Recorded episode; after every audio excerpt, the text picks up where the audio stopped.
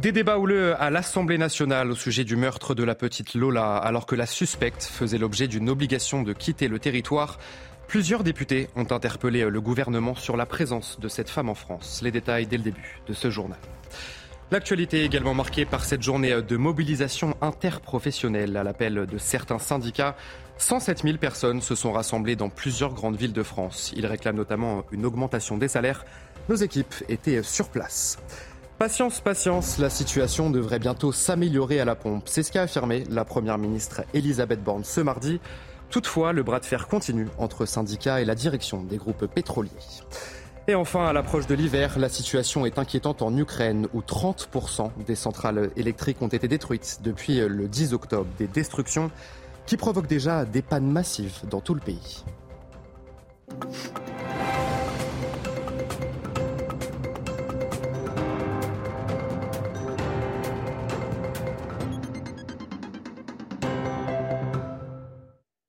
Bonsoir à tous, très heureux de vous retrouver euh, pour l'édition de la nuit. La colère et l'émotion après le meurtre abominable de la petite Lola, 12 ans. La principale suspecte, une Algérienne de 24 ans, faisait l'objet d'une obligation de quitter le territoire, ce qui a provoqué une polémique politique importante ce mardi à l'Assemblée nationale, notamment du côté de la droite. Tout ça vous est raconté par Clémence Barbier. Le parcours de la principale suspecte du meurtre de Lola est au cœur des débats à l'Assemblée nationale. Depuis août dernier, elle faisait l'objet d'une obligation de quitter le territoire. Dans l'hémicycle, le député LR Éric Poget interpelle le ministre de la Justice Éric Dupont-Moretti. Une fois de plus, le lien entre immigration incontrôlée et criminalité est évident. Faire de la petite politique, de la petite poloche, se servir du cercueil d'une gamine de 12 ans, comme on se sert d'un marchepied. C'est une honte. La polémique sur le profil de cette femme de 24 ans d'origine algérienne en situation irrégulière a débuté dimanche sur les réseaux sociaux. Éric Zemmour a été le premier à pointer du doigt la nationalité des suspects dans cette affaire. La présidente du Rassemblement national, Marine Le Pen, surenchérit. Vous nous devez pourtant d'apporter des réponses et des solutions urgentes et intransigeantes pour que la loi soit appliquée et respectée dans notre pays. Elisabeth Borne pointe l'indécence de ce débat. Un peu de décence, Madame la Présidente. D'abord, respectons la douleur de la famille et laissons la police et la justice faire son travail. Jordan Bardella avait de son côté dénoncé dans un tweet le silence du président. Emmanuel Macron a reçu ce matin à l'Élysée les parents de la jeune Lola. Et ils sont euh, nombreux à avoir rendu hommage à la petite Lola devant son immeuble du 19e arrondissement de la capitale. Des voisins et des habitants du quartier sont venus euh, déposer des fleurs et des euh, petits mots. Sur place, l'émotion et la colère étaient bien sûr au rendez-vous. Maureen Vidal, Charles Baget. La résidence de la petite Lola, dans le 19e arrondissement de Paris, est devenue un lieu de recueil et d'hommage. Habitants du quartier et parisiens viennent y déposer des fleurs avec une émotion toujours très vive. On habite le quartier depuis des années et on, vient témoigner euh, un soutien à la famille hein, juste en déposant un bouquet parce que, parce que ben, comme beaucoup de gens, la majorité des gens, ça nous brise le cœur. Voilà, c'est insoutenable. Je suis effondrée, on est effondré, euh, on parle que de ça. Euh, c'est vrai qu'on est inquiet. moi, ça me fait peur pour mes sœurs. Ça je me dis, mais on peut même plus rentrer, on peut plus rentrer sereinement chez nous, quoi. C'est dans sa propre résidence que Lola se fait aborder par la principale suspecte alors qu'elle rentrait de son collège, situé à 350 mètres. C'est dans cette même résidence que son corps a été retrouvé dans une malle vendredi, en fin de soirée. Le sort de Lola se serait joué en moins de deux heures dans l'appartement de la sœur de la suspecte. Le déroulement des faits pose encore question pour le voisinage. Moi, j'attends l'enquête vraiment finale parce que euh, quand, tant qu'il n'y a pas les jugements qui sont faits, il y a toujours présomption d'innocence. En tout cas, moi, je pense qu'on est tous bouleversés. Le collège de la petite Lola est également devenu un lieu de recueil pour tout le quartier et surtout pour ses camarades traumatisés. Et toujours pas de libération pour Cédric Jubilard. La chambre de l'instruction de la Cour d'appel de Toulouse a une nouvelle fois rejeté sa demande de, de mise en liberté. L'homme de 35 ans continue de clamer son innocence. Il est le principal suspect dans la disparition de, sa femme Delphine en décembre 2020. Une reconstitution de la nuit du drame aura lieu en novembre au domicile du couple dans le Tarn. L'actualité est également marquée par cette journée de mobilisation dans plusieurs villes de France. À l'appel de certains syndicats, des dizaines de milliers de personnes se sont rassemblées notamment pour réclamer une hausse des salaires. Ils étaient 107 000 selon le ministère de l'Intérieur.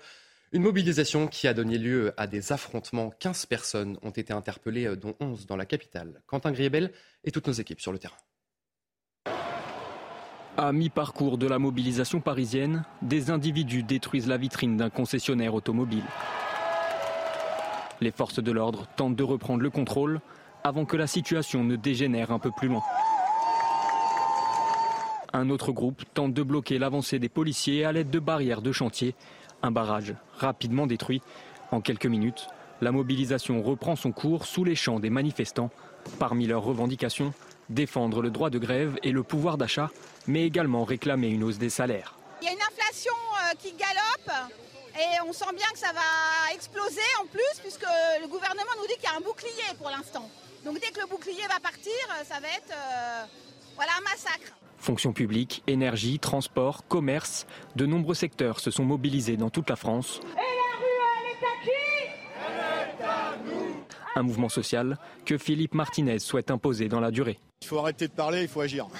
Euh, bah, agir, c'est euh, proposer une revalorisation du SMIC et puis euh, mettre en place l'échelle mobile des salaires, c'est-à-dire l'indexation des salaires sur l'inflation. Voilà. Outre Paris, des manifestations ont également eu lieu à Nantes, Marseille ou Strasbourg et dans plusieurs autres villes françaises. Vous venez euh, tout juste de le voir à Paris, euh, la situation a parfois dégénéré. Certains manifestants sont allés directement affronter les forces de l'ordre. Regardez cette séquence.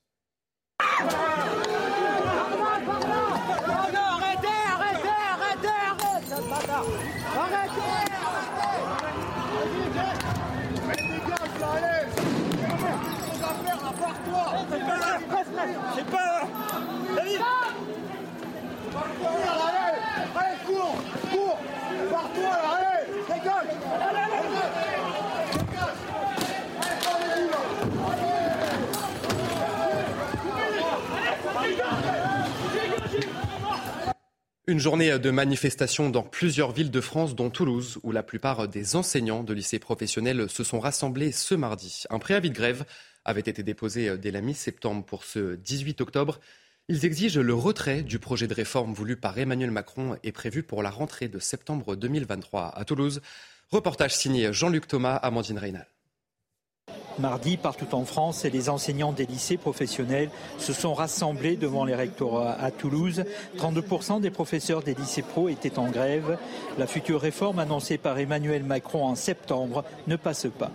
Tous les signaux ministériels qui nous ont été envoyés euh, sont inquiétants. Et je crois qu'à chaque étage de l'éducation nationale, on voit que cette inquiétude gagne du terrain. Il y avait déjà une réforme euh, les années précédentes qui n'est pas encore digérée et qui n'est pas encore appliquée. Et ce qui serait intéressant, c'est d'abord finir de, de, mettre en place cette première réforme. Nous sommes en résistance contre euh, le projet de réforme de l'enseignement professionnel qui euh, cherche en fait à augmenter de 50 la période de formation en milieu professionnel. Durant le cursus scolaire, les stages passeraient de 22 semaines à 33, une période beaucoup trop longue selon les syndicats. Nos élèves auront moins d'heures d'enseignement général, moins d'heures d'enseignement professionnel. Et l'idée derrière, c'est que, au fond, ils peuvent se former sur le tas en entreprise. Ils n'ont pas besoin d'apprendre euh, le métier et d'avoir une culture générale. C'est pas ça qui est moderne pour notre société. Cette énième réforme de l'enseignement professionnel a déjà réussi une chose. Pour la première fois depuis 40 ans, tous les syndicats se sont joints au mouvement. Dans ce rassemblement, profs, proviseurs et même inspecteurs ont fait cause commune. Et après cette journée de mouvement social, la SNCF prévoit un retour progressif à la normale ce mercredi sur la plupart des lignes de train, même si des perturbations sont encore possibles localement, notamment sur certaines lignes en région parisienne et RER e en Ile-de-France. Les TGV devraient circuler normalement ce mercredi. La grève aussi euh, dans le nucléaire. À l'approche de l'hiver, elle pourrait avoir de très lourdes conséquences sur l'approvisionnement en électricité. C'est ce qu'indique le gestionnaire euh, du réseau de transport d'électricité euh, dans un communiqué. Les salariés ont voté lundi la poursuite du mouvement. Ils réclament eux aussi une augmentation salariale. Écoutez. Reprend le, sentiment de tous les citoyens français qui travaillent dans la précarité, sans augmentation de salaire, donc on est tous ensemble là-dessus. Si on n'avait pas ce rapport sur euh, au moins le site de Gravelines et les autres sites de production nucléaire, ben, on n'aurait pas une réunion demain de négociation qui a été avancée, parce que je pense qu'ils voulaient réellement enterrer et euh, essayer de diminuer le mouvement, alors qu'aujourd'hui il prend de plus en plus d'ampleur chaque jour. Et pendant ce temps, euh, la grève se poursuit dans les raffineries et le mouvement est reconduit jusqu'à ce mercredi. Quatre raffineries sont toujours impactées en France. Et face à la menace de nouvelles réquisitions, euh, grévistes et syndicats ne se laissent pas décourager. Écoutez. On s'attend à ce qu'il y ait des nouvelles réquisitions, effectivement. Après, encore une fois, on condamne ces réquisitions, tout comme l'OIT, l'Organisation internationale du travail, qui a jugé illégales ces réquisitions. Et dans ce cadre, nous avons euh, fait appel à la justice et un référé sera fait jeudi matin pour tenter d'aller annuler ces réquisitions. Et de leur côté, euh, les automobilistes doivent encore s'armer de patience, trouver de l'essence est toujours synonyme de galère sur l'ensemble du territoire. Même si la situation commence doucement à s'améliorer, Elisabeth Borne parle d'une amélioration sensible avec moins de 25% des stations-service en rupture de carburant. C'est ce qu'ont pu constater en région parisienne Thomas Goussard et Marion Bercher. Une station essence fermée comme beaucoup d'autres, mais un camion citerne arrive pour faire le remplissage des cuves. Tout de suite, les tarifs s'affichent sur le panneau électrique. Les clients commencent à faire la queue devant la station.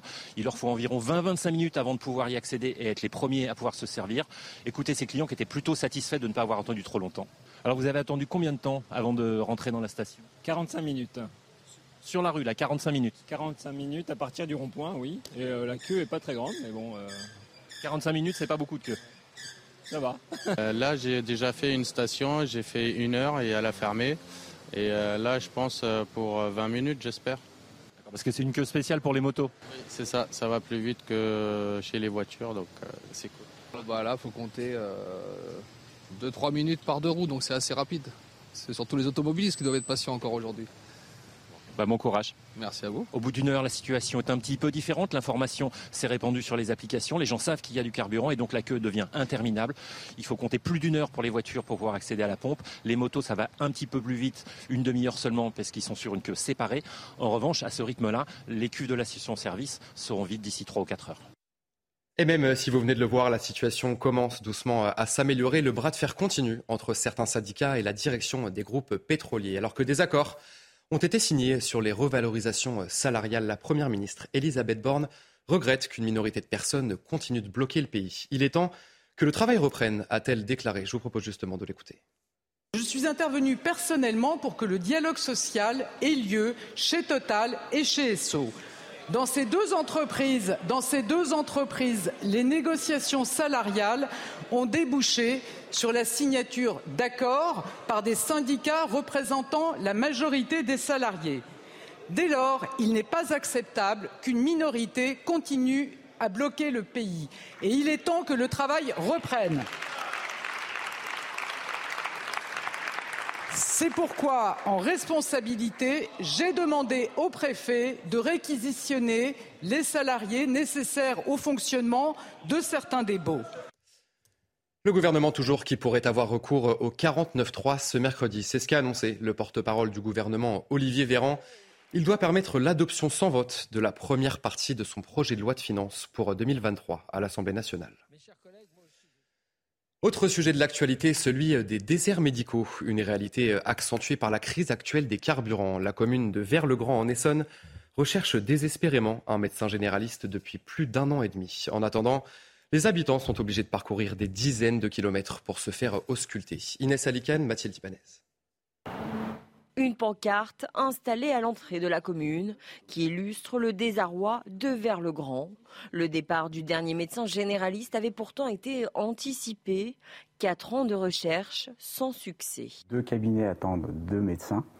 Euh, des cabinets de, de, grande surface, comme vous pouvez le voir, une belle salle d'attente, deux cabinets d'une trentaine de mètres carrés qui sont vides pour le moment mais qui n'attendent que, que, les médecins. Au sein de la pharmacie, une cabine de téléconsultation a été installée dans une pièce, mais malgré cela, les habitants sont obligés de trouver des médecins à plusieurs kilomètres de la commune. J'ai un médecin traitant euh, sur une autre ville, mais euh, s'il n'est pas là, bah, c'est l'enfer en fait, parce qu'on euh, n'a pas accès aux, aux soins.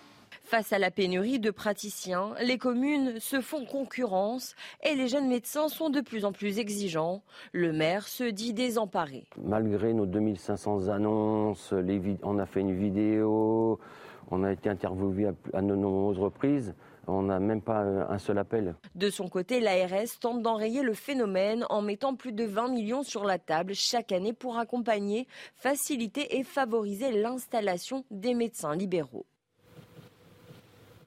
À l'international, à présent, Nord Stream 1 amputé d'un tronçon de 50 mètres. C'est ce que révèlent des images sous-marines. Les deux gazoducs Nord Stream 1 et 2 ont été endommagés par au moins deux explosions en mer Baltique. Des explosions qui avaient euh, entraîné quatre fuites visibles à la surface. La Russie ne voit aucun sens à garder la même présence diplomatique en Occident. C'est ce qu'a affirmé le chef de la diplomatie, Sergei Lavrov. Il a également annoncé que Moscou allait désormais se concentrer sur l'Asie et l'Afrique. On écoute justement Sergei Lavrov. Il n'y a rien à faire pour nous là-bas. Puisque l'Europe a décidé de se fermer, d'arrêter toute coopération économique, eh bien ce n'est plus nécessaire de faire les gentils. Les pays du tiers-monde, en revanche, à la fois en Asie, en Afrique et en Amérique latine, ont besoin d'une attention supplémentaire. L'armée russe s'apprête à évacuer la population de Kherson, capitale de la région annexée par la Russie dans le sud de l'Ukraine. Selon le commandant des forces russes, les frappes ukrainiennes visant les infrastructures créent une menace directe pour la vie des habitants.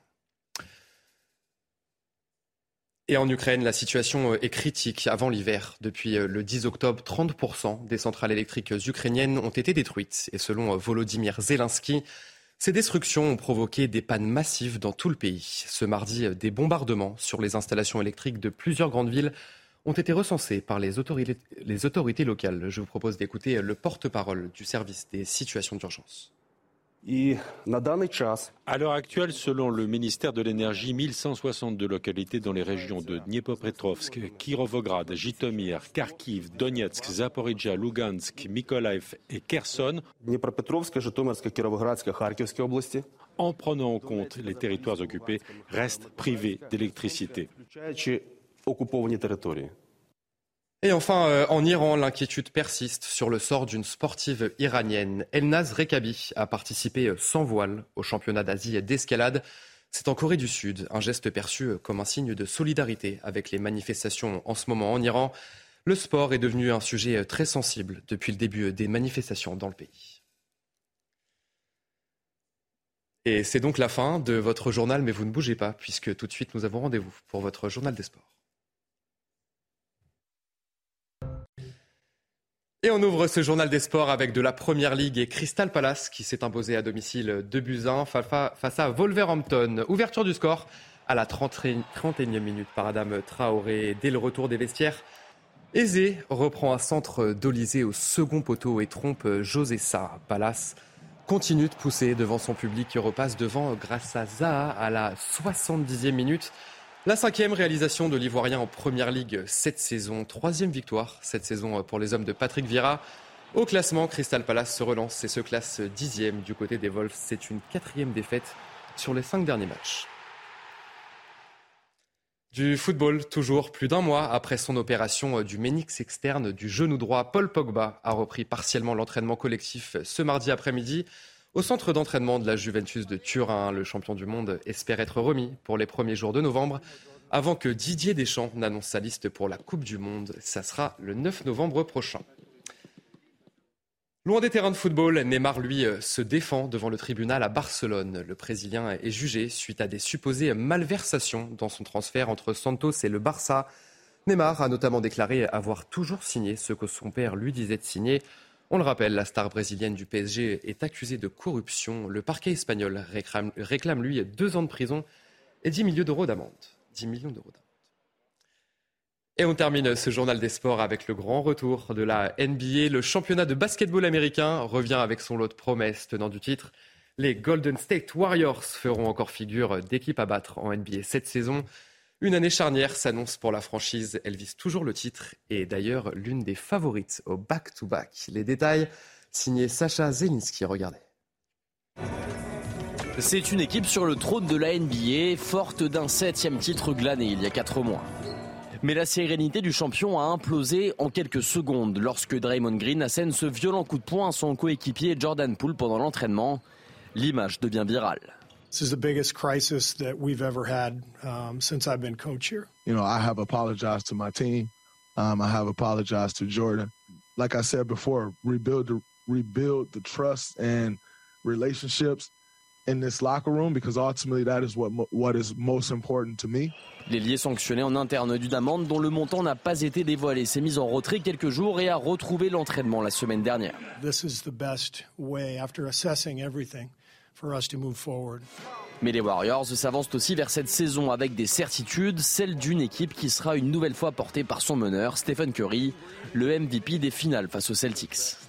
The work and the motivation for me, it's kind of the genius question about you know where you are in your career and really reestablishing like what is it to be in your prime and you know maintaining that level of play for as long as you can. Maintenir le niveau pour faire perdurer la dynastie, l'objectif d'une équipe qui débute sa saison cette nuit face aux Lakers. Allez, euh, vous restez bien avec nous dans un instant, un prochain journal et nous reviendrons sur ces débats houleux à l'Assemblée nationale au sujet du meurtre de la petite Lola. Alors que la suspecte faisait l'objet d'une obligation de quitter le territoire, plusieurs députés ont interpellé le gouvernement sur la présence de cette femme en France. A tout de suite sur CNews. Retrouvez tous nos programmes et plus sur cnews.fr.